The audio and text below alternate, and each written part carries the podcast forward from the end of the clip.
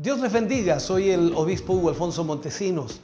La palabra de Dios para nuestras vidas está llena de esperanza y nos muestra los principales pilares de la fe en nuestro Señor Jesucristo. Te invito a ver con mucha atención el siguiente mensaje. Esperamos que esta palabra pueda bendecir y fortalecer tu vida. Te invito a ver el mensaje de Dios. Bendito sea el nombre del Señor. Vamos a ir a la palabra de Dios en esta tarde y voy a pedirles que busquen, por supuesto, en su Biblia y si no la trajo, por supuesto, estará ahí en la pantalla la lectura. Libro de Hebreos, capítulo 12. Hebreos capítulo 12. Vamos a leer algunos versículos y diría yo un solo versículo para usar como tema en el día de hoy. Hebreos capítulo 12, versículo 1. Tendremos muchos otros pasajes más que leeremos, pero importante poder hacerlo a través de este versículo, iniciando la lección de hoy. Hebreos capítulo 12, versículo 1, leemos la palabra del Señor y lo hacemos en el nombre de nuestro Señor Jesucristo. Dice, por tanto, nosotros también teniendo en derredor nuestro tan grande nube de testigos, despojémonos de todo peso y del pecado que nos asedia y corramos con paciencia la carrera que tenemos por delante. Vuelvo a leerlo. Por tanto, nosotros también, teniendo en derredor nuestro tan grande nube de testigos, despojémonos de todo peso y del pecado que nos asedia y corramos con paciencia la carrera que tenemos por delante. Oremos al Señor. Padre, en el nombre de Jesús le damos a usted muchas gracias por su gran amor y su gran misericordia. Gracias Dios mío porque podemos a través de su palabra tener hoy, Dios mío, esta palabra para nuestra vida. Gracias por lo que hoy usted nos enseñará, por lo que hoy usted nos ministrará. Y estamos ciertos y seguros, Señor, que seremos bendecidos maravillosamente. En el nombre de Jesús pedimos su presencia, pedimos de su espíritu y de su gracia divina. Para la gloria de Dios, amén y amén, Señor. Fuerte ese aplauso de alabanza al Señor. Aleluya. Gloria al Señor. Puede sentarse, mi hermano, Dios le bendiga. Como hemos estado estudiando en los días jueves, hemos estado tomando la temática del verdadero carácter del cristiano, el verdadero carácter del cristiano. Y días atrás un hermano me preguntaba, me imagino, pastor, que lo que usted está enseñando, eso usted lo domina bien. Yo puedo dominar el tema, pero a veces el carácter nos pasa la cuenta. Y todos luchamos con un carácter en nuestra vida y todos tenemos que lidiar con él y tratar en lo posible de obedecer a la palabra de Dios para ir generando a través de la palabra esos cambios que deben ser ejecutados en nuestra vida. Hoy estudiaremos, por supuesto, el eh, carácter que es la paciencia, ¿no? Es el fruto del Espíritu, uno de ellos. Por lo tanto, vamos a ver hoy día la paciencia que es eh, otra característica del fruto del Espíritu en cada creyente. Todos tenemos un grado de paciencia, ¿no? Algunos tienen mucha paciencia, otros tienen poca paciencia. Eh, no creo que haya alguien que no tenga nada de paciencia. Debe haber algún área en su vida, en algún enfoque de su vida, en la cual tiene mucha paciencia y en otras áreas en las cuales no tenemos mucha paciencia. Al menos lo digo en forma personal. Hay cosas que no me afectan en la paciencia, otras sí. Y creo que todos vivimos esa misma realidad. Pero vamos a ver, por supuesto, a través de este estudio, cómo debe ser nuestra vida cristiana. Ojalá podamos aprender en el día de hoy a través de ello. En este versículo eh, que acabamos de leer, el autor, que por supuesto de la carta a los hebreos eh, que Pablo escribe, compara la vida del cristiano eh, con una carrera, donde, donde existe por supuesto un gran número de testigos, los cuales les rodean. Eso es lo que Pablo está planteando en este versículo. Entonces, este texto sugiere de alguna forma la idea de una competencia atlética eh, en un gran anfiteatro. Eso es lo que sucedía en el tiempo que Pablo escribe esto. Y la palabra testigo en este versículo se traduce en griego o del griego en realidad que viene y es martus, que literalmente significa mártir, para ir entendiendo esto. Estos testigos o mártires son los héroes de la fe que aparecen allí en el capítulo 11 de este mismo libro de Hebreos. Y cuando usted lee este capítulo 11 se da cuenta de esta gran cantidad de héroes de la fe. Estos héroes de la fe son eh, en realidad eh, personas las cuales Dios usó extraordinariamente y los cuales no son simples espectadores de lo que sucede, sino verdaderos ejemplos de inspiración y que inspiran también a los mismos corredores, en este caso nosotros los cristianos, cuando leemos el capítulo 11 de Hebreos, nos damos cuenta que hubieron hombres que entregaron absolutamente todo por amor a Cristo. Y eso nos motiva a nosotros también decir, pero si ellos hicieron esto, entonces nosotros también debemos hacer nuestro mejor esfuerzo. Ahora, cuando vamos un poco a la historia, los, los griegos eh, tenían la costumbre de desnudarse de su torso y de lo más que pudieran para correr las carreras, con el fin de eliminar todo tipo de cosa que le pudiera provocar peso o que le pudiera hacerle menos veloz para la carrera que tenían que hacer. Y por eso Pablo entonces utiliza esto mismo, viendo lo que hacían los griegos cuando corrían la carrera, que se despojaban de todo lo que más podían para alivianar sus cuerpos y al mismo tiempo poder correr más veloz. Entonces Pablo viene y dice, de igual manera nosotros los creyentes debemos despojarnos de todo peso que nos angustie, que nos asedie y en especial, por supuesto, del pecado. Por lo tanto, ahí Pablo aplica esta realidad de lo que sucedía. Y esta carrera, hermano querido, hablando de nosotros como cristianos, debe ser corrida con mucha paciencia, con mucha paciencia. Ya que no se trata de llegar primero esto, sino que se trata de llegar a la meta. Eso es lo importante aquí, llegar a la meta. No importa en qué lugar llegue, no se preocupe, lo importante es llegar a la meta. Y para eso se requiere paciencia. Ahora, la palabra paciencia en este versículo viene del griego que es hipomone o hipomone, ¿ya? Que literalmente significa constancia, constancia. Eh, en este sentido podemos decir nosotros que vendría a ser como resistencia o perseverancia.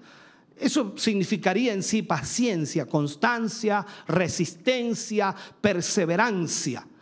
Eh, por tanto, la paciencia en lo que la palabra enseña es la virtud que nos ayuda a mantenernos constantes en la obra de Dios, soportar las situaciones difíciles de la vida y enfocarnos realmente en el propósito que Dios tiene para nuestra vida. De hecho, la vida cristiana requiere de constancia en medio de las circunstancias difíciles que por supuesto nos rodean constantemente. Siempre hacemos esta pregunta y creo que la, he hecho 1500 veces y digo yo, ¿quién no tiene problemas? No creo que haya aquí alguien que diga, no tengo ningún problema. Sería extraordinario. Pasamos tiempos en los cuales a veces no hay graves problemas, pero siempre estamos enfrentando algún tipo de problema. Pero en este sentido, entonces, las circunstancias de la vida que nos van presionando, que nos van a veces, eh, no sé cómo, molestando, eh, se debe en, ese sentido entender entonces que debemos tener paciencia porque todas esas cosas que nos rodean van probando también nuestra fe para que nosotros de alguna manera podamos permanecer firmes y constantes. No debemos desanimarnos en medio de las pruebas, ni mucho menos, mucho menos desistir de la carrera si nosotros hemos sido llamados por el Señor, salvos por el Señor, eh, perdonados por el Señor, limpiados por el Señor, entonces corramos esta carrera con paciencia a pesar de las circunstancias que podamos estar viviendo. En esto también entendemos entonces que necesitamos eh, desarrollar la resistencia. La resistencia. Yo creo que todos nosotros, al menos los que fuimos jóvenes en algún tiempo, los jóvenes acá lógicamente son muy atléticos, corren mucho, y los que fuimos jóvenes, eh, no levanten la mano, pero los que fuimos jóvenes, en algún momento también teníamos mucha resistencia.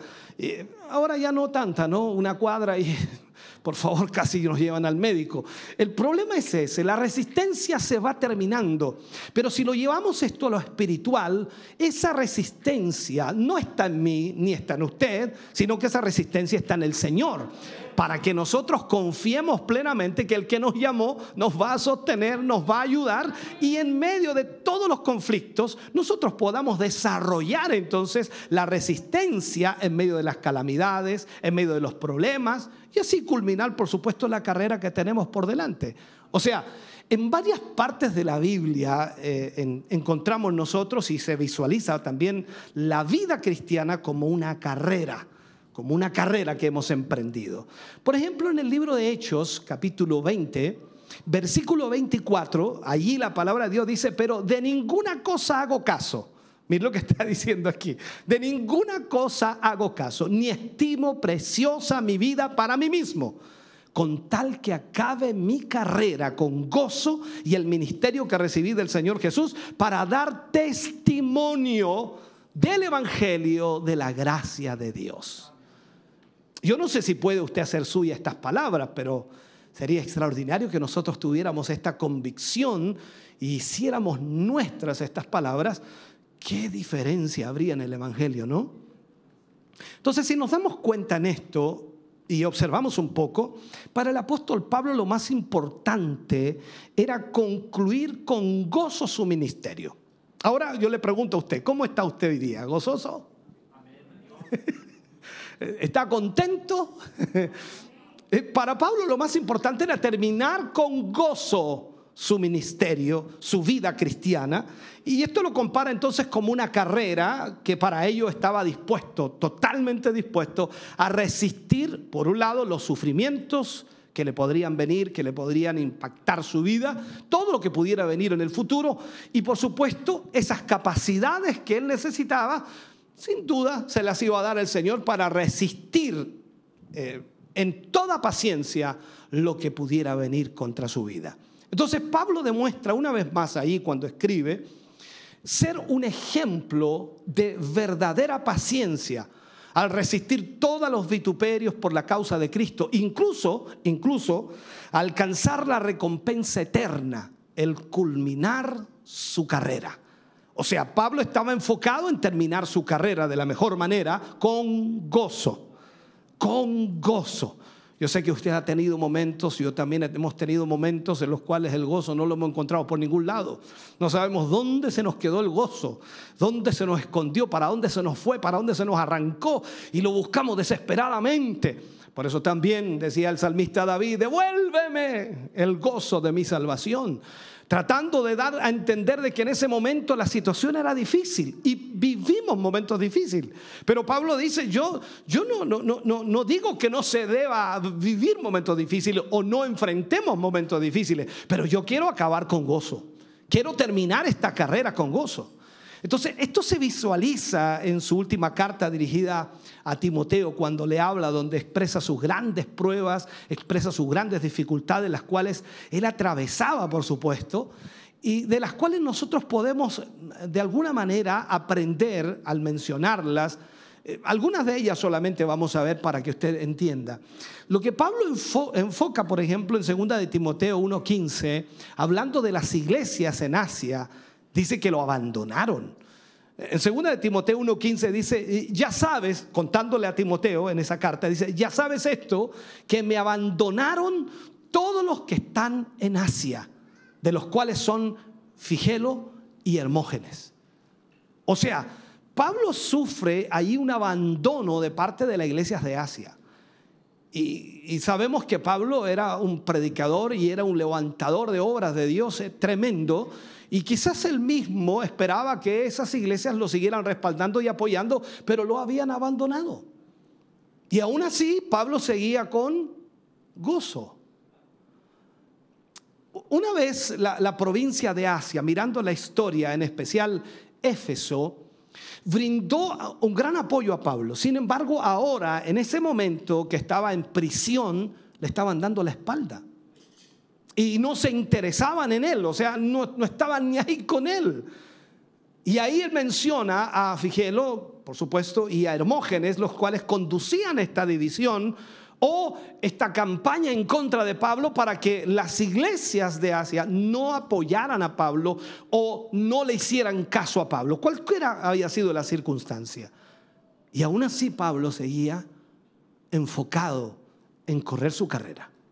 Yo no sé qué le pasaría a usted si lo traicionan en cierta forma. Yo creo que todos hemos recibido en la vida traiciones de muchos tipos, de muchas maneras. Pero cuando eso sucede dentro del Evangelio, ¿cómo duele eso, no? Y ahí es donde la paciencia es requerida. ¿Para qué? Para seguir firme, para no desvariar, para no, no decaer, para seguir confiando que Dios está en el asunto.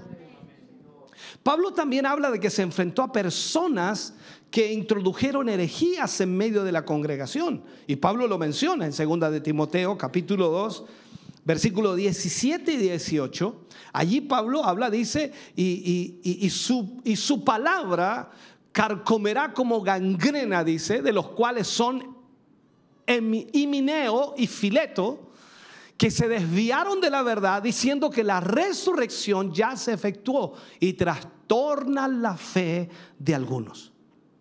O sea, para esta época, imagínense, la iglesia ya estaba siendo atacada por herejías que engañaban a los cristianos y al, mismo tiempo separaban a algunos de la verdadera doctrina. O sea, no, no es cosa rara que suceda también eso hoy día, o sea, no es nada extraño. Porque ya en ese tiempo de Pablo la iglesia estaba sufriendo aquel tipo de herejía y, de aquel tipo de confusión. Entonces Pablo enfrentó todo eso y también Pablo sufrió decepción de desertores del Evangelio, de gente que abandonó el Evangelio. Le, escribe a Timoteo contándole eso en 2 de Timoteo capítulo 4, versículo 10 y 11 y le dice, porque Demas me ha desamparado amando este mundo y se ha ido a Tesalónica, Crescente se fue a Galacia y Tito a Dalmacia. Imagínense ahí. Y ahí está la situación. Solo Lucas está conmigo. Toma a Marcos y tráele contigo porque me es útil para el ministerio. Aquí vemos entonces que Pablo escribe a Timoteo y ya le escribe con una tristeza en el corazón. Ya había tristeza en el corazón de Pablo al mencionar a su antiguo colaborador, Demas, el que por supuesto en Colosenses 4:14 se menciona entre los colaboradores de, Pablo, pero ahora lo había abandonado volviéndose al pecado, volviéndose al mundo, eso es literal. Pablo dice, Demas se descarrió. Y, y Pablo estaba triste por lo que había sucedido. Entonces, Pablo sufrió diferentes situaciones. Por eso, ahora, ¿por qué le cuento todo esto? Porque nosotros a veces dice, bueno, la escritura dice que tenemos que tener paciencia, pero ¿quién lo dice? Lo está diciendo Pablo el que ha sufrido situaciones, el que ha enfrentado cosas difíciles, el que está viviendo cosas difíciles y aún así escribe que él quiere correr con paciencia la carrera. Esto no es como dice una carga para usted o para mí, sino que él está diciendo, yo lo estoy viviendo en carne propia y sé lo que les estoy diciendo porque yo quiero acabar con gozo mi carrera.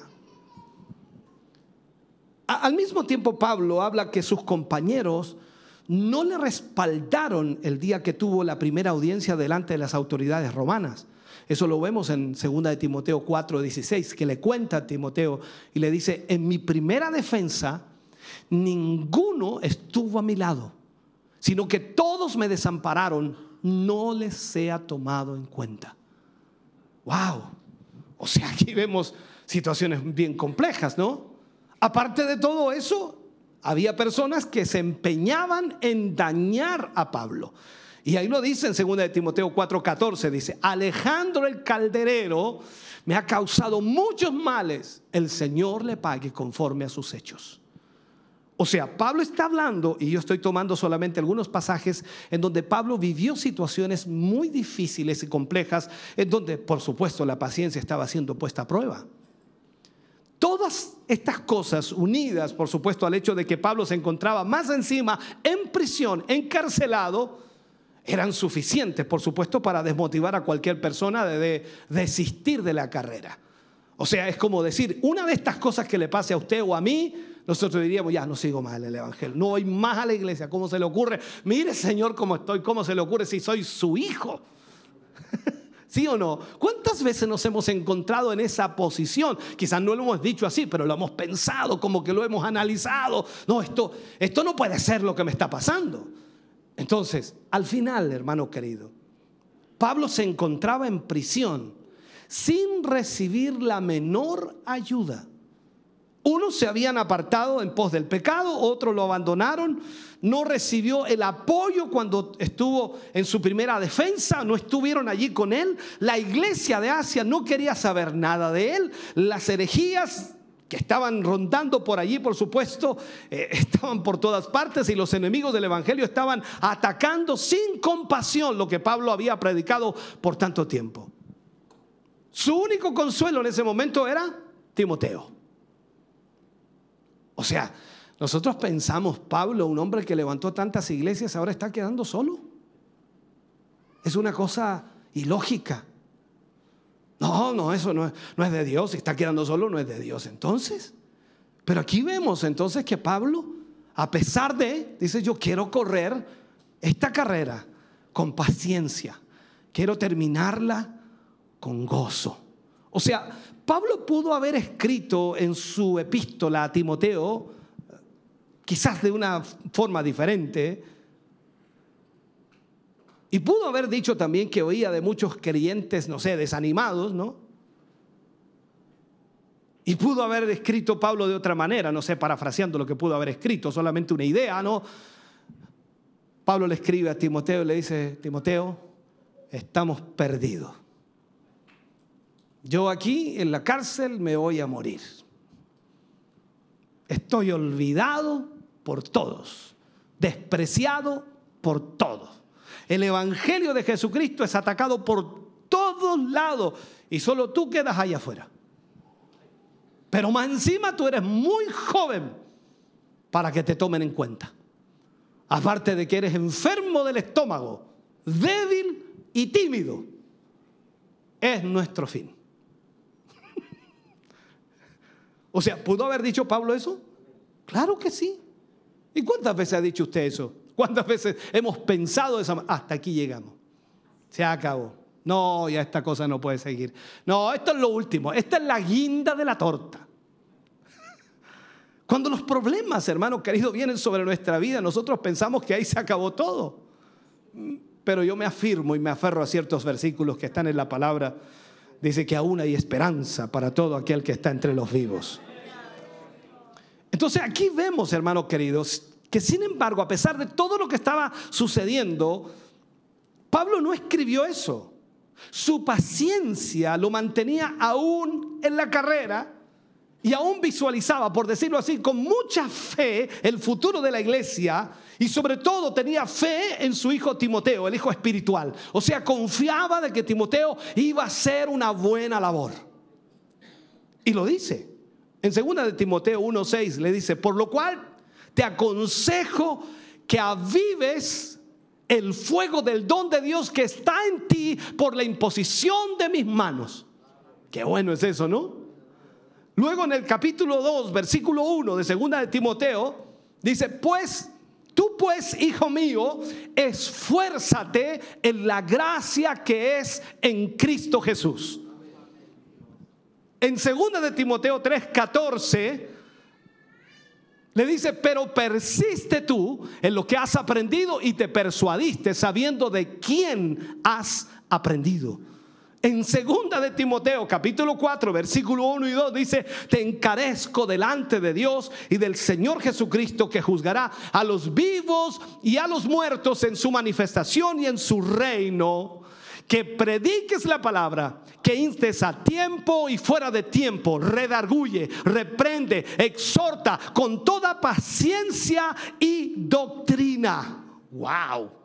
Mira los consejos que le daba Pablo. Y Pablo, Pablo estaba en la cárcel con todo lo que estaba viviendo y estaba animando a su hijo en la fe, Timoteo. Segunda de Timoteo 4, versículo 6 al 8, dice, porque yo ya estoy para ser sacrificado. Pablo sabía que iba a morir allí.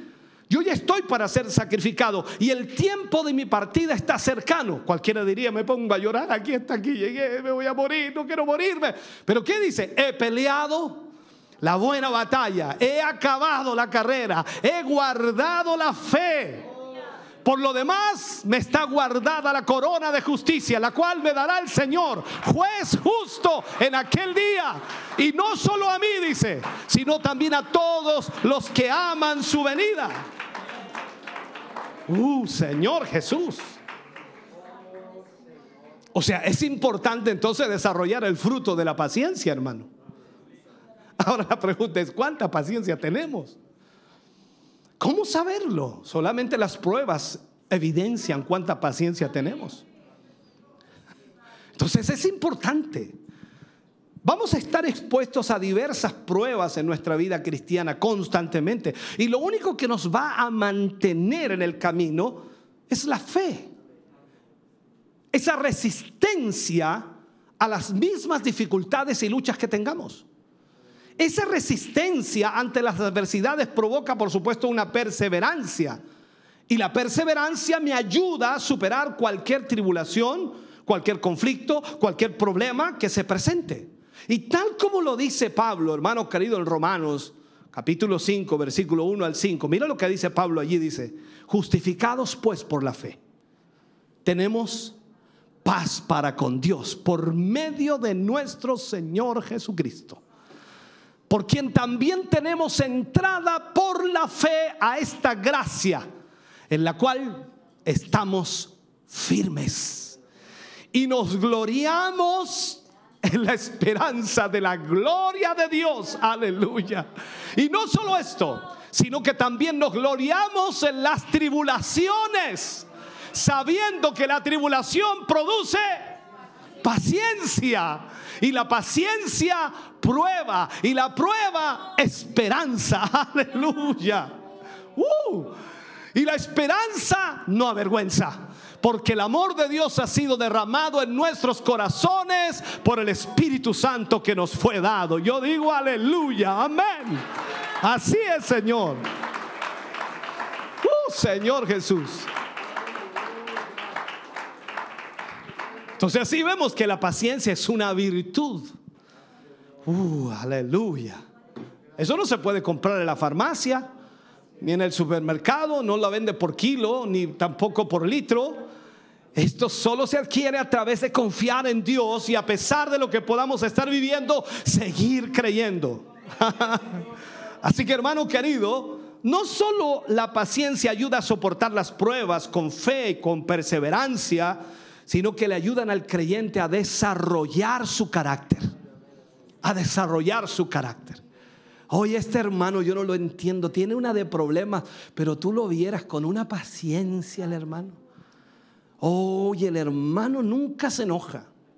Bueno, no está justo el hermano hoy día. Justo no vino. La hermana nunca se enoja. Tampoco vino la hermana, Señor. Pero es increíble cómo forma el carácter cómo se desarrolla el carácter a través de la paciencia. Entonces de allí, hermano querido, que las pruebas tienen ese propósito en nuestras vidas. Las pruebas son permitidas por Dios para probar nuestra fe y al mismo tiempo moldear nuestro carácter y que nosotros tengamos la paciencia. Amén. Lo hemos enseñado muchas veces cuál es el propósito de las pruebas. Y las pruebas tienen diferentes propósitos en nuestras vidas, es un hecho, ¿no? Muchas veces las pruebas vienen con el propósito de disciplinarnos. Ah, somos bien indisciplinados nosotros, ¿no? Somos bien porfiados, somos bien hechos a la, manera nuestra, ¿no? Yo soy así, ¿qué? No, o sea, somos así, ¿no? Entonces las pruebas, hermano querido, vienen a veces con el propósito de disciplinarnos, o sea, bajarnos un poco el moño. ¿Cómo podríamos utilizar ese, término no feo, cierto? ¿Cómo podríamos decir, eh, eh, un poco eh, nuestro carácter, el perfil que tenemos como, como seres humanos y como creyentes. Entonces, muchas veces ese propósito se cumple o también moldear algún aspecto de nuestro carácter para ser mejores instrumentos de su gloria. Ahora, Dios, hermano querido, como un padre amoroso, porque no hay duda en eso, ¿no? está dispuesto a someternos a disciplina cuando nos desviamos del camino correcto. Eso lo dice la palabra del Señor. O sea, nos debemos someter a disciplina. En Hebreos capítulo 12, versículos 7 al 11, mire lo que dice aquí. Y mire el contexto. Si soportáis la disciplina, amén, me escucha, ¿cierto? Si soportáis la disciplina, Dios os trata como a hijos. Porque, ¿qué hijo es aquel a quien el Padre no disciplina? Wow. Pero si se os deja sin disciplina, de la cual todos han sido participantes, entonces sois bastardos y no hijos. Por otra parte, tuvimos a nuestros padres terrenales que nos disciplinaban. ¿Cuánto, ¿A cuánto los disciplinaban? A veces con justa razón, casi siempre, pero a veces se les pasaba la mano, ¿no? ¿y, qué, íbamos a alegar? No? Nada, solamente esperarnos. Ahí viene el, otro garrotazo, el 2, el 3, el 4, la varilla de mimbre, el palo, qué sé yo, el despomador, eh, el cucharón, en fin. ¿Cuántos probaron esas cosas? Entonces, dice aquí que nuestros padres terrenales nos disciplinaban y los venerábamos. Porque no vamos a decir que no los respetábamos. Claro que los respetábamos y los amábamos a pesar de porque entendíamos que lo hacían. A veces, a veces pensábamos que nos odiaban, pero después nos, dábamos cuenta de que lo hacían porque no querían que nos desviáramos. Amén. Y los venerábamos. Porque, mm, ¿Por qué no obedeceremos mucho mejor al Padre de los Espíritus y viviremos? Uh, Señor, bendito Dios. Y aquellos ciertamente por pocos días nos disciplinaban como a ellos les parecía. Pero este, hablando de Dios, para lo que nos es provechoso, para que participemos de su santidad. Aleluya. Es verdad que ninguna disciplina al presente parece causa de gozo, dice, sino de tristeza, pero después da fruto apacible de justicia a los que en ellas han sido ejercitados. O sea, cada uno de nosotros tenemos que ser disciplinados. Amén. Y esto no se trata de decir, no, yo soy disciplinado, o sea, yo tengo mi disciplina. No, no, no, no. Ser disciplinado por otro. Y eso es lo que la palabra de Dios enseña. Entonces, el Señor nos enseña aquí que la disciplina es parte del proceso y la formación del carácter cristiano. Tal como un padre disciplina a sus hijos y le dice a tal hora ustedes llegan o usted bajo este techo, usted a tal hora entra aquí. Usted no puede llegar después de esta hora, usted no puede hacer esto, usted no puede salir sin permiso, usted no puede hacer esto otro, aquí y allá. O sea, hay normas y hay reglas y hay disciplina que debe, debe ejecutarse. Por tanto, cada uno de nosotros tiene que vigilar su vida. Porque, porque si no vivimos de acuerdo a la voluntad de Dios, a la voluntad de nuestro Padre Celestial, ¿qué va a suceder? Nos va a disciplinar. O sea, vamos a ser disciplinados a través de diferentes circunstancias. O sea, hay muchos conflictos, problemas, situaciones que vivimos porque Dios nos está disciplinando, no nos está castigando. Cuidado con eso. La diferencia es disciplina. Y esa disciplina puede llegar a causarnos dolor si no obedecemos a tiempo su llamado a la corrección. O sea, cuando, cuando su, papá, su mamá, eh, los que fueron, bueno, todos fuimos niños, ¿no? Lógico, nadie nació viejo. Todos nacimos de niños. Y, y cuando el papá o la mamá hablaba, dice, quédate tranquilo, última vez que te hablo. Y esa última vez, hermano, había que respetarla, porque si no, nosotros decimos, gracias a Dios me habló. Porque otras veces no hablaban. ¿Se acuerda usted? El puro golpe y usted no sabía por qué le estaban pegando, porque usted nunca hacía nada malo. Ese era nuestro concepto, ¿no? Hoy día nuestros hijos lo ven de la misma manera. Ellos nunca hacen nada malo, ellos nunca responden mal, ellos nunca faltan al respeto, ellos nunca hacen nada indebido. ¿Se fija? Así son ellos. Y nosotros hacíamos lo mismo. Entonces, lógico, aquí es donde nosotros debemos entender que si nuestro Padre nos disciplina, nosotros lo primero que tenemos que hacer es obedecer al Señor. ¿Para qué? Para que no suframos dolor ante esa disciplina. Un buen ejemplo de esto es el profeta Jonás. ¿Recuerda usted al profeta Jonás? No la Biblia. Esta es una de las primeras historias que me contaron cuando yo iba a la iglesia. Jonás, el profeta Jonás, el profeta que se lo tragó un pez grande. Y uno se imaginaba un pez grande. Y aunque se lo imaginaba grande, seguía siendo chico. entonces, a pesar de que Dios lo había llamado a predicar a Nínive, tenía que ir y profetizar en Nínive, se rebeló. Se enojó Jonás y dijo, yo no voy a esa ciudad, eso me van a matar. Entonces embarcó rumbo a Tarsis, en la dirección opuesta.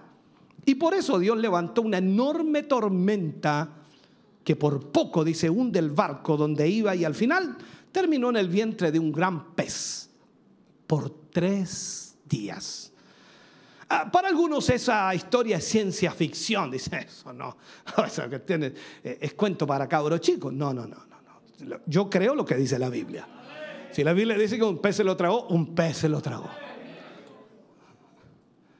Si la Biblia dijera que los, elefantes vuelan, hasta eso creo, hermano. Porque es la palabra de Dios, hermano. Yo debo creerla. O sea, no puedo ponerla en tela de juicio y poner ahí. O sea, yo debo creer lo que dice la palabra de Dios. Pero el punto es aquí, ¿por qué Jonás no quiso ir? Porque lógicamente Nínive era una ciudad pagana, una ciudad idólatra, una ciudad que no tenía nada de Dios y lo único que hacían era pecado y más pecado. Entonces era un hecho que si él llegaba con el mensaje que Dios le había enviado, que dentro de 40 días Dios destruiría la ciudad, lo iban a comer, se lo iban a comer ese. Entonces Jonás le dio miedo y prefirió desobedecer a Dios antes que enfrentarse a los ninivitas. Y eso trajo como consecuencia esto. Veamos el libro de Jonás, capítulo 2, versículo 1, para que entendamos. Ahí, por supuesto, habla hasta el 10, pero solamente leeré el 1 y me saltaré al 10. Dice, entonces oró Jonás a Jehová, su Dios, desde el vientre del pez, dice, y mandó Jehová al pez y vomitó a Jonás en tierra. Ahí la historia está del versículo 1 al 10. Ahora, lo mejor, lo mejor de esto es que debemos entender rápidamente el llamado de atención que Dios nos hace aquí y que nosotros debemos corregir nuestra vida. A veces hay áreas en nuestra vida que no, no, es que sean pecado, hermano querido, pero debemos entender que siempre el pecado viene siendo una atracción que va poco a poco, eh, no sé, minando nuestra vida. No es instantáneo ni de golpe.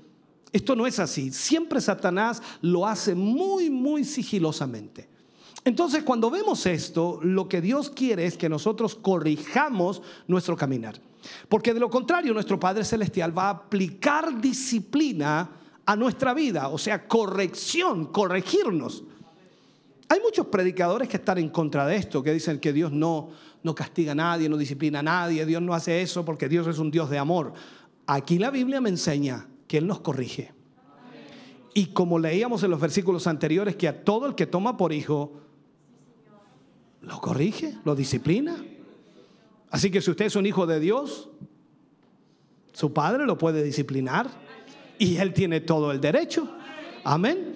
Entonces, otras veces las pruebas pueden venir a nuestras vidas con el propósito de, de que aprendamos a depender de su gracia. Porque todos nosotros decimos que dependemos de Dios, ¿sí o no? Cuando venimos al culto y la pregunta del predicador dice, hermano, ¿cuántos dependen de Dios? Amén. Y todos levantan, dicen, gloria a Dios, amén, aleluya. Y otros danzan. ¿Qué sé yo, no? Pero cuando estamos en la prueba es cuando debemos aprender a depender de Dios. Ahí es donde debemos traer todas nuestras cargas ante el Señor. Él lo dice, todos los que estéis cargados, trabajados, vengan a mí, yo los haré descansar. Entonces, recordemos a Pablo. Aquí hay un ejemplo bien práctico en la vida de Pablo. Pablo tenía una enfermedad. ¿Recuerda usted? La Biblia no la menciona en forma directa cuál era la enfermedad de Pablo, por allí se hace una alusión que posiblemente era un problema a los ojos que él tenía, porque lo menciona, que diciendo que algunas de las iglesias pudieron haberse sacado los ojos y dárselo a él. Se estipula que por allí era la enfermedad que tenía. Y Pablo dice que había orado tres veces a Dios para que lo sanara. Recordemos quién era Pablo. Pablo había resucitado a un muchacho que había caído del tercer piso llamado Eutico y lo resucitó de, la muerte. Pablo había sanado un paralítico y Pablo había hecho muchos milagros. Pero Dios no le respondió por la sanidad. ¿Qué estoy tratando de decir con esto? Dios no lo quiso sanar. sino que decidió dejarle esa enfermedad para que el apóstol no se olvidara de depender de Dios, para que no se engrandeciera, para que no se enorgulleciera más de lo necesario. O sea, la grandeza del ministerio de Pablo pudo haber creado en él un orgullo humano. Entonces Dios le deja ese, ese aguijón. Entonces, como que cada vez que se le inflaba el pecho, y venía la enfermedad, el dolor ahí. y el pecho se desinfla inmediatamente. Es una forma de decirlo. ¿Usted entiende? ¿Cuántas veces usted se ha sentido orgulloso de lo que ha hecho? ¡Ay, que soy capo! ¡Ay, que me quedó linda esta mesa! ¡Que me quedó linda la pintura! ¡Qué pinto bien! ¿Cierto? Uno empieza a, aplicar eso y dice, se, se está enorgulleciendo. Y no nos damos cuenta a veces. Porque el yo lo tenemos pegado. Ahora, veamos algo. Segunda de Corintios, capítulo 12, versículo 7 al 10. Mira lo que dice aquí. y para que la grandeza, dice, de las revelaciones no me exaltase desmedidamente, me fue dado un aguijón en mi carne, un mensajero de Satanás que me abofetee para que no me enaltezca sobremanera. Respecto a lo cual, tres veces he, he rogado al Señor que lo quite de mí. Y me ha dicho, bástate mi gracia, porque mi poder se perfecciona en la debilidad. Por tanto, de buena gana, dice Pablo, me gloriaré más bien en mis debilidades para que repose sobre mí el poder de Cristo. Uh, Señor. Por lo cual, por amor a Cristo, me gozo en las debilidades, en afrentas, en necesidades, en persecuciones, en angustias, porque cuando soy débil, entonces soy fuerte. O sea, esto nos descoloca a nosotros, ¿no? Sobre todo cuando lo vemos con, con esta perspectiva de la paciencia. ¡Wow! ¿Sabe? En algunas ocasiones ocurren situaciones tan difíciles que Dios permite en nuestra vida. Pero que aunque no lo entendemos o no lo comprendemos, debemos tomar ventaja de ellas. ¿Para qué? Para acercarnos más a Cristo. O sea, aprovechar esa circunstancia, esa debilidad para acercarnos más a Cristo. Para acercarnos a su poder y glorificar más aún a nuestro Señor en nuestro espíritu quebrantado. Porque cuando nosotros le alabamos en medio de la dificultad, eso es el sacrificio de alabanza cuando estamos en medio de los problemas y las dificultades y a pesar de ello nosotros igual exaltamos al Señor, hermano querido, ahí la gloria de Dios es algo tan real. Ahora, en otras ocasiones vienen también las pruebas a nuestra vida con el propósito de convertirse en desiertos espirituales que tienen como una finalidad, por supuesto, formar nuestro carácter, prepararnos para el futuro. ¿Cuántas veces me han dicho, hermanos, pastor, hace como un mes que no siento nada? Otro, dos meses que no siento nada. Otro, un año y medio que no siento nada. Si fuera por sentir, hermano, no habría nadie aquí. A veces Dios permite aquello, ese desierto espiritual, para que nosotros podamos ser formados en nuestro carácter y estemos preparados para el futuro, porque no sabemos lo que va a venir en el futuro.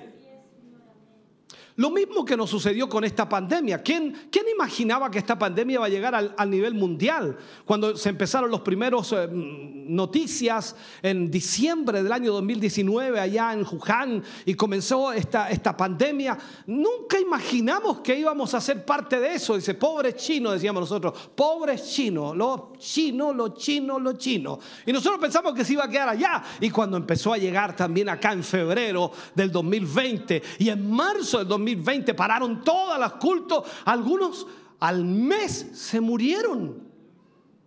Y lo hago, hablo en lo espiritual, un desierto espiritual. Es que yo no puedo dejar de ir a la iglesia, si yo dejo la iglesia me muero.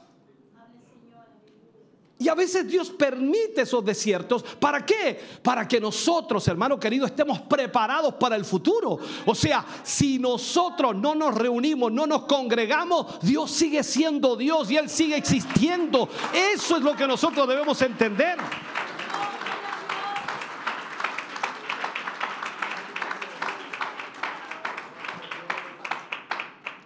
¿Sabe? A veces estas pruebas se, se alargan se alargan convirtiéndose eh, figurativamente en verdaderos desiertos espirituales.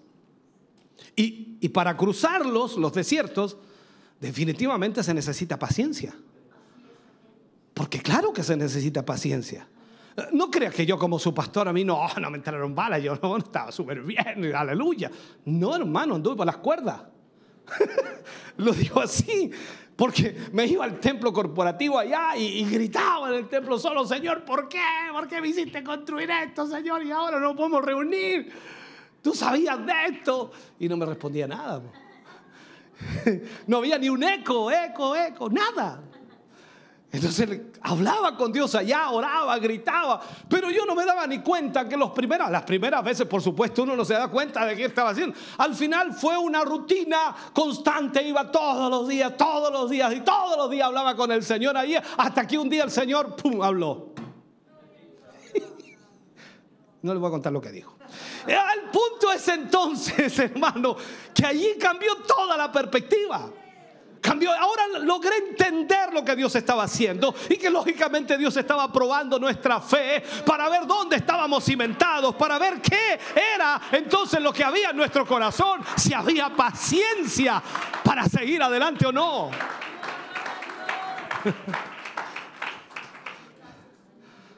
¿Sabe? Muchos de los grandes líderes que encontramos en la Biblia cruzaron por desiertos antes de desempeñar cualquier misión que Dios les había delegado. Aún nuestro mismo Señor Jesucristo. Él fue al desierto antes de comenzar su ministerio, 40 días, 40 noches siendo tentados por el enemigo. Y allí estuvo para iniciar su ministerio.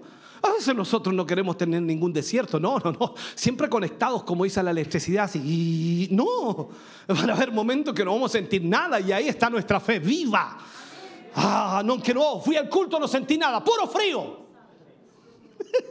Ven tú no importa.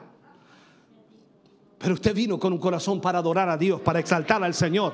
Y aunque no sienta nada, Dios estuvo allí a su lado. Aleluya. Y eso es lo más importante. Aleluya. La Biblia nos enseña que Moisés pasó 40 años en el desierto donde aprendió a ser un hombre humilde. Se cree que Moisés era terriblemente orgulloso, altanero, cuando era príncipe en Egipto. Y Dios lo tuvo que llevar al desierto para hacerlo humilde. ¿Aló? hacerlo obediente ante Dios. Y allí cuando ya estaba preparado en ese proceso que duró 40 años, Dios lo llama a ser el libertador del pueblo. Y después se lee de Moisés que era el hombre más manso sobre la tierra. ¡Wow! Dios mío. David, el rey David, huyó al desierto cuando Saúl lo quería matar. ¿Se acuerda de esa historia, no? Y, allí aprendió a confiar en Dios y al mismo tiempo desarrolló su, pericia militar antes de ser el rey de Israel. O sea, todo tiene un propósito de Dios. El desierto no es un asunto del diablo, ¿no? El desierto es parte de lo que Dios quiere hacer en nuestra vida. Los profetas de Dios en el Antiguo Testamento con frecuencia pasaban tiempo en el desierto antes de emerger eh, con un mensaje. El mismo Juan el Bautista estaba en el desierto predicando a 15 kilómetros de Jerusalén. Entonces estamos viendo la realidad. Juan el Bautista, el, precursor, como se dice en la Biblia, el precursor del Señor Jesús, fue preparado totalmente en el desierto. Pablo se dirigió al desierto de Arabia antes de entregarse a su obra apostólica. Algunos piensan que Pablo comenzó a predicar inmediatamente. No, Pablo estuvo, de acuerdo a la Biblia, casi ocho años. Y a veces nosotros no queremos pasar ni un desiertito, ni un poquito de arena. Claro, él quiere ir a la playa, pero no quiere ir al desierto.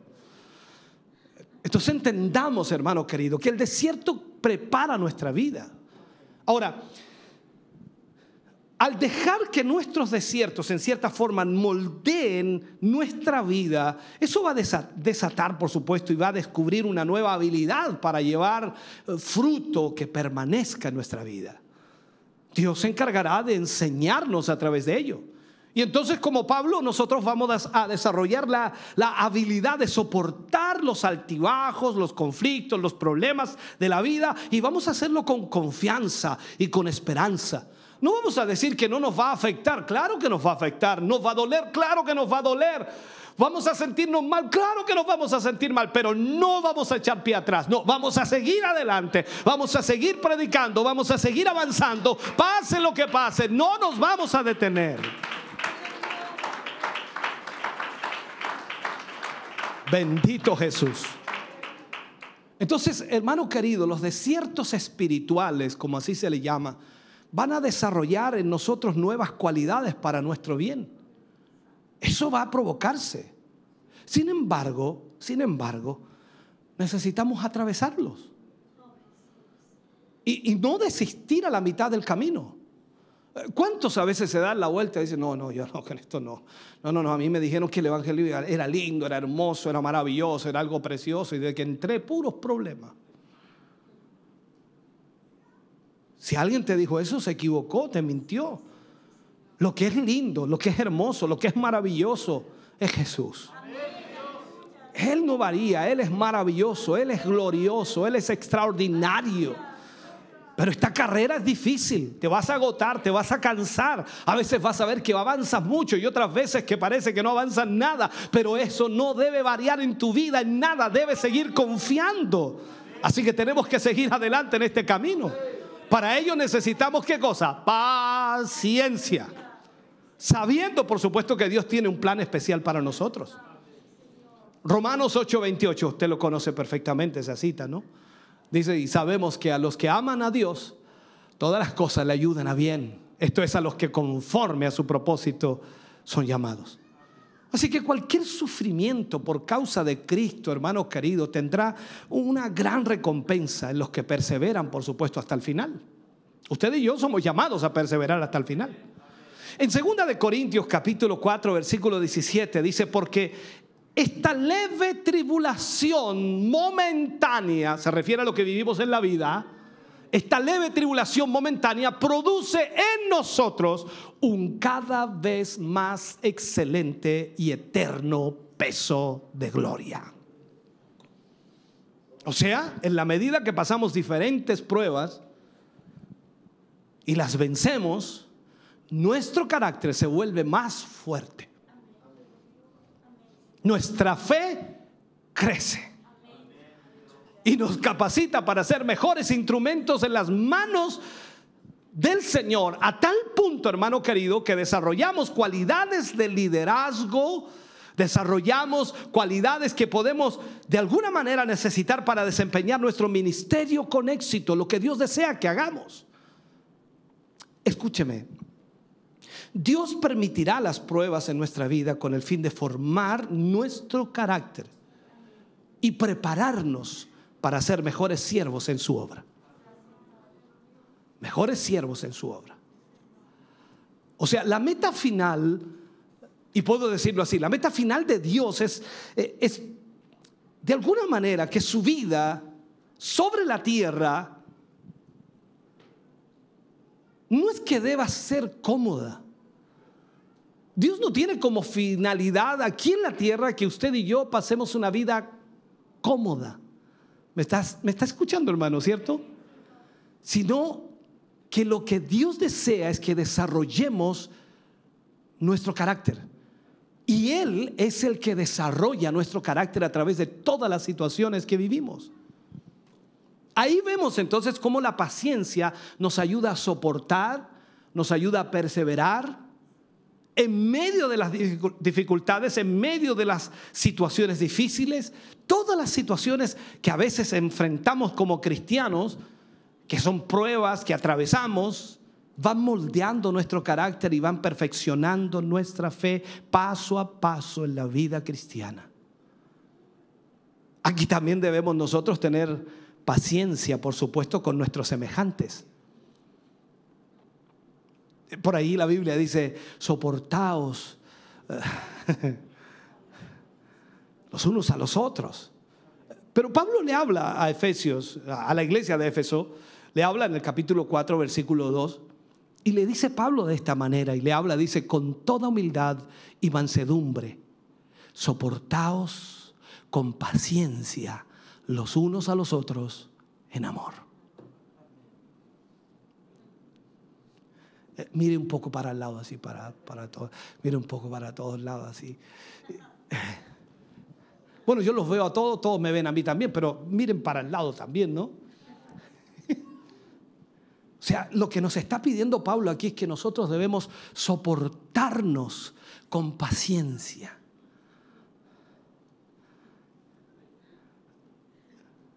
No sé quién era el que decía es que no me tienen paciencia.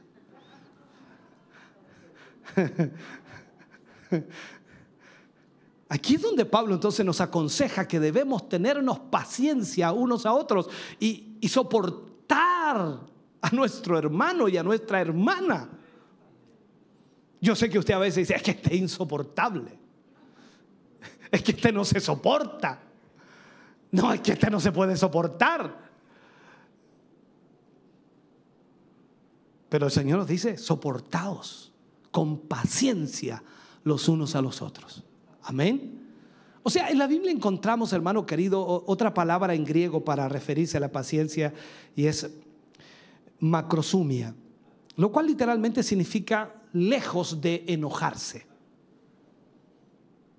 O sea, la paciencia es distante del enojo. Si usted tiene paciencia, usted no se enoja.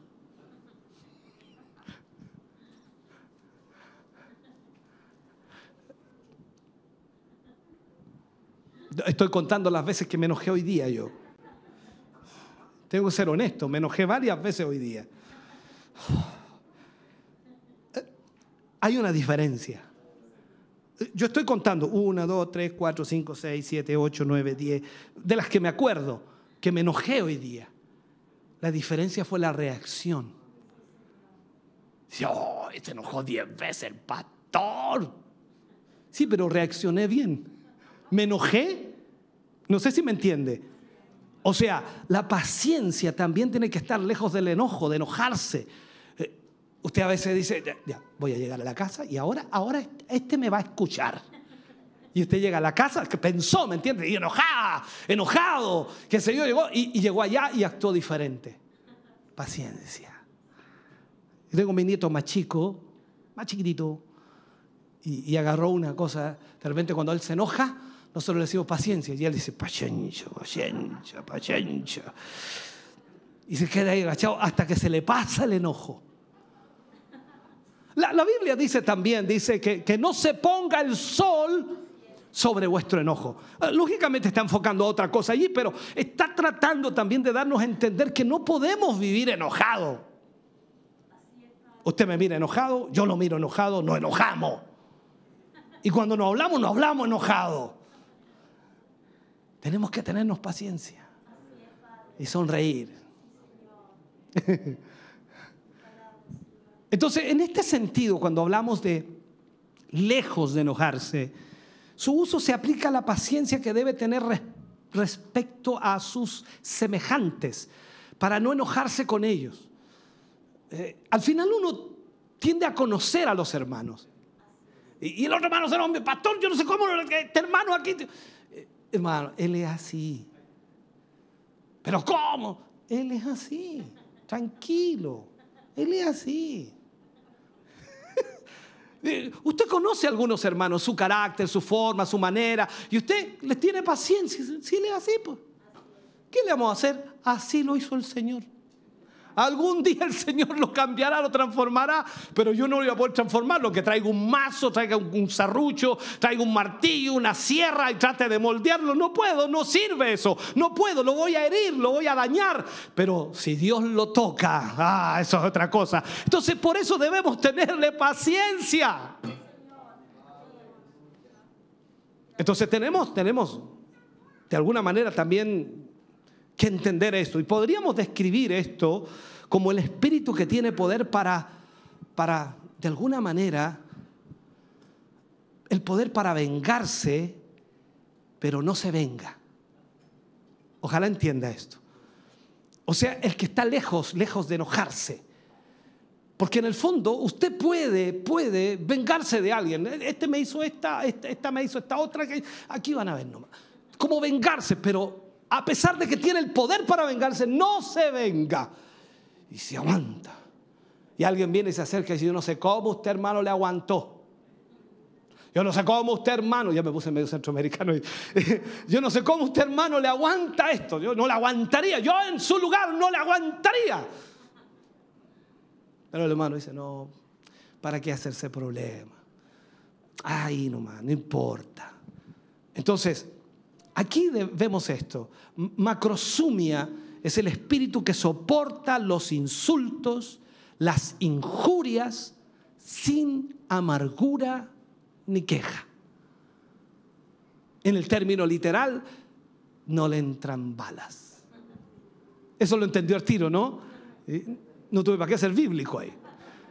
O sea, a usted le dicen de todo y usted ni se inmuta, no porque no le afecte, sino porque usted no se enoja.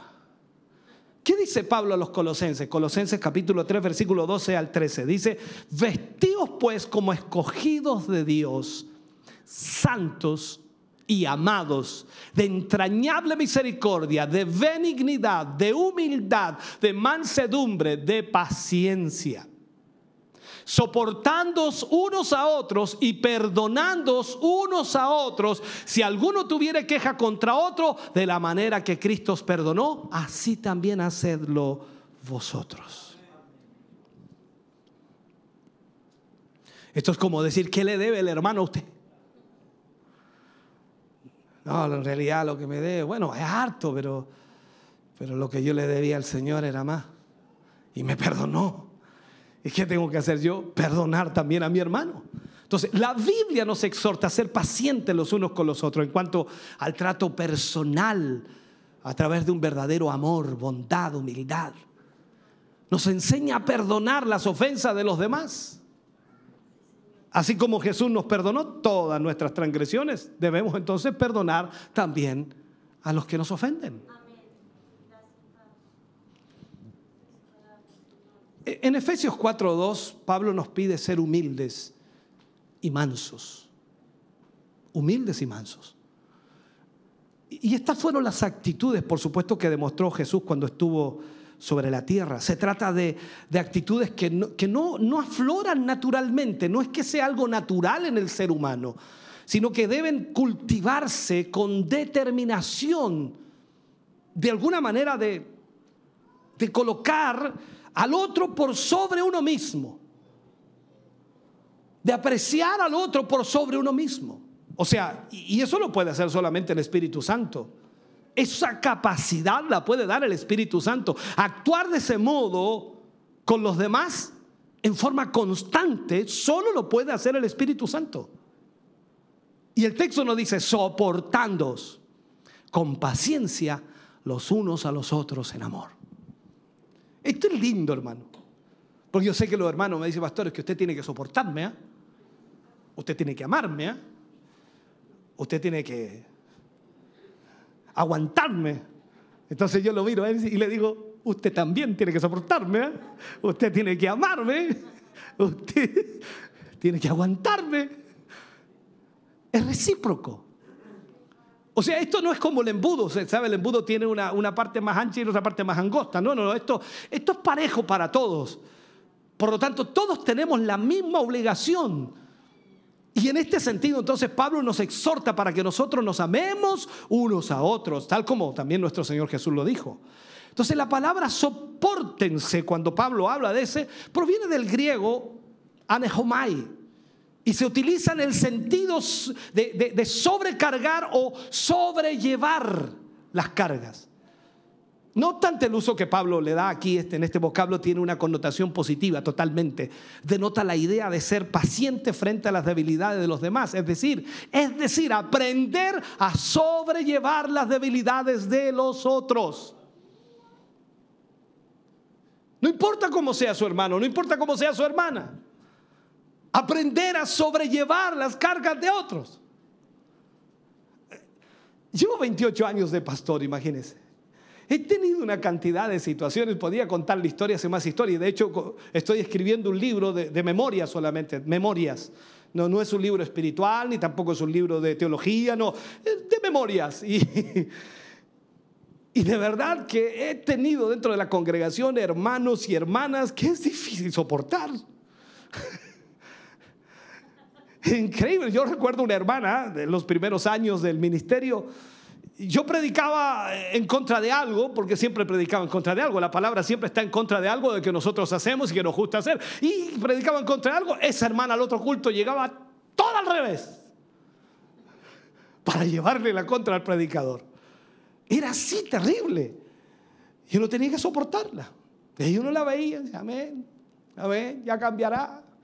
Predicaba algo, al otro culto llegaba con lo que uno eh, predicaba en contra. O sea, Dios mío. Dice, ¿qué pasa? Entonces al final nos damos cuenta que Dios prueba nuestra fe y prueba también nuestro carácter a través de muchas personas para ver cómo reaccionamos y cuál es nuestra posición. A menudo le pedimos a Dios que tenga paciencia con nuestras debilidades, ¿sí o no?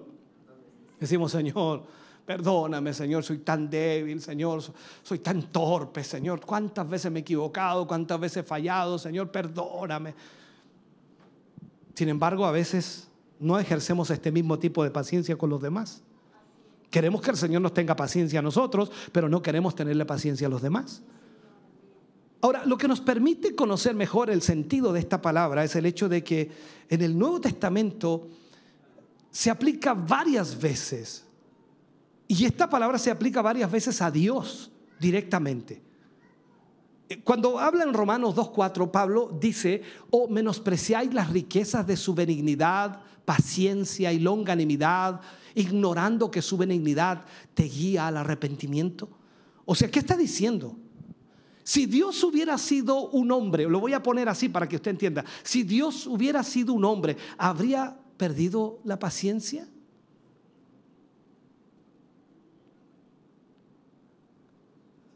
¿Habría perdido la paciencia con nosotros? ¿Con el mundo por la desobediencia, por el pecado, por la maldad? ¿Habría perdido la paciencia?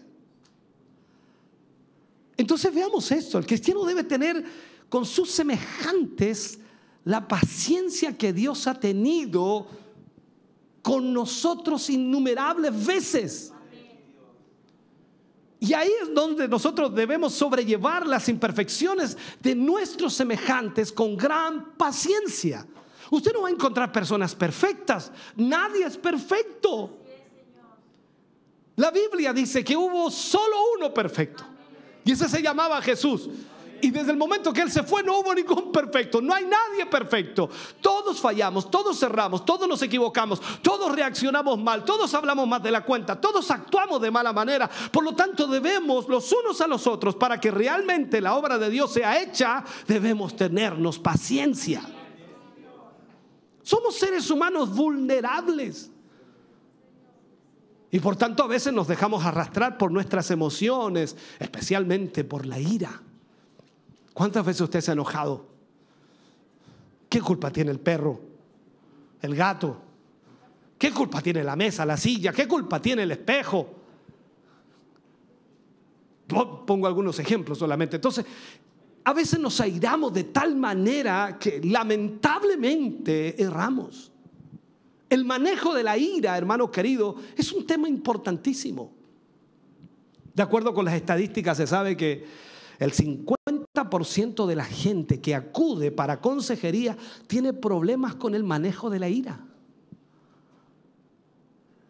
¿Y qué le pasó? No sé qué me pasó, si estaba re bien, lo que pasa es que me choreé, me enojé. Pero mire cómo dejó el auto. Voy a dejar el auto nomás ahí, pues no voy a decir nada más. La ira. La ira puede dañar primero la comunicación, romper las relaciones entre personas, arruinar tanto el gozo como la salud de muchos. Y con mucha frecuencia la gente tiende a justificar su enojo, siempre trata de justificarlo en vez de aceptar la responsabilidad por el enojo. ¿Cómo no voy a estar enojado? ¿Cómo no voy a estar molesto? ¿Cómo no voy a estar así? ¿Cómo? ¿Por qué justificamos? Por tanto, debemos mantenernos firmes. Ya estoy terminando. Esperando pacientemente en medio de las diferentes pruebas que vamos a tener en nuestra vida cristiana, consciente de que hay situaciones que nos harán eh, sufrir y que quizás jamás vamos a comprender el porqué de algunas de ellas. Pero nunca, absolutamente nunca debemos cuestionar la soberanía y la sabiduría de Dios. Porque si Dios está permitiendo algo, aunque no nos parezca, debemos aceptar que Dios lo está permitiendo, ya que Él tiene el control absolutamente de todo y al final, por supuesto, nuestra fe será recompensada si nosotros hacemos lo correcto. ¿Qué nos dice la Escritura? La palabra de Dios confirma todo esto que los padecimientos de los justos no son en vano. Mire esta cita, la última que dicto. Libro de Santiago, capítulo 1, versículo 12, para cerrar este mensaje. Dice, bienaventurado el varón que soporta la tentación. Porque cuando haya resistido la prueba, recibirá la corona de vida que Dios ha prometido a los que le aman. Hermano querido, Dios nos llama entonces a tener paciencia. Cada uno de nosotros estamos enfrentados a la misma realidad cada día. Y la presión sobre nuestra vida no va a cesar. Estamos corriendo esta carrera y hay muchos que observan cómo corremos la carrera. Por lo tanto, si nosotros nos despojamos de todo peso, y de todo pecado que nos asedia, vamos a correr esta carrera y vamos a llegar a la meta. Por algo Pablo dijo, yo quiero acabar con gozo. Quiero acabar con gozo. Así que hermano querido, Dios nos ha hablado en esta noche y yo espero que usted tome esta palabra para su vida. No se la tira el hermano de allá, hoy justo para este hermano, para este hermano. No se la, recíbala usted en su corazón y tómela para vivir de acuerdo a la voluntad del Señor. Aleluya. Póngase de pie en esta hora. Vamos a orar al Señor. Aleluya. Gracias Jesús. Padre, en el nombre de Jesús, vamos ante tu presencia en esta hora. Te damos a ti tantas gracias, Señor, por tu palabra. Agradecemos, Señor, que tú nos hables hoy. Gracias, Dios mío, porque a través de tu palabra somos bendecidos, somos ministrados, somos enfocados, Señor, en lo que tu palabra nos enseña. Dios mío, en esta hora te pido y te ruego, Señor, que cada uno de tus hijos que ha oído esta palabra pueda tomar conciencia de su propia vida, de su propia condición ante ti, Señor, y de lo que necesita hacer para que esos cambios ocurran. Gracias, mi Dios, por tu gran bondad y misericordia. Gracias por esta palabra en esta noche para tu gloria, Jesús. Amén y amén, Señor. Ese aplauso es de alabanza para el Señor. Estamos contentos de que hayas visto y escuchado este mensaje. Creo con todo mi corazón que Dios le ha bendecido. Quiero invitarles a suscribirse a mis redes sociales, donde tenemos contenido que le ayudará a alimentar su vida espiritual.